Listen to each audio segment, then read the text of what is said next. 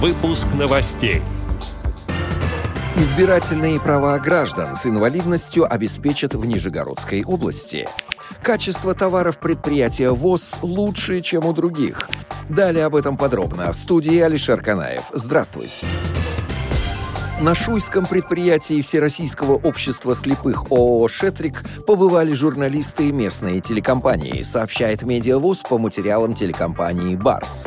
На предприятии работают инвалиды по зрению и других нозологий, люди пенсионного и предпенсионного возраста, те, кому сложно трудоустроиться. На ощупь они вяжут пледы для крупного заказчика, торговой сети «Икеа», детские костюмы, одежду для женщин, а также товары для исправительных учреждений.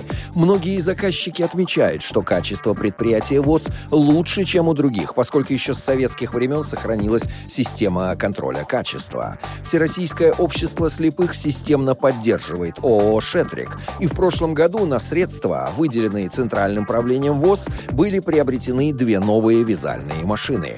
Теперь у предприятия есть возможность получить грант до полумиллиона рублей из областного бюджета в рамках рамках поддержки социально ориентированных предприятий Ивановской области.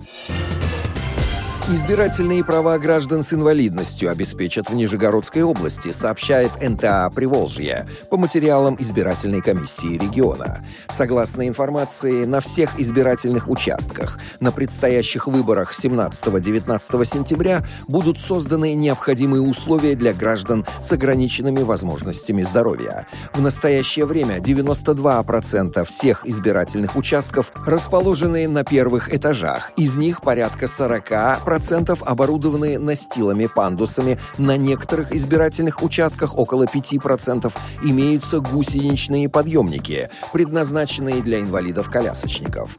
Также на участках появится оборудование для помощи незрячим и слабовидящим избирателям. По данным Пенсионного фонда России по Нижегородской области в регионе 6461 человек инвалиды по зрению. Кроме того, многие избиратели, особенно пожилые, являются слабовидящими. Для данной категории граждан готовятся трафареты к избирательным бюллетеням крупным шрифтом.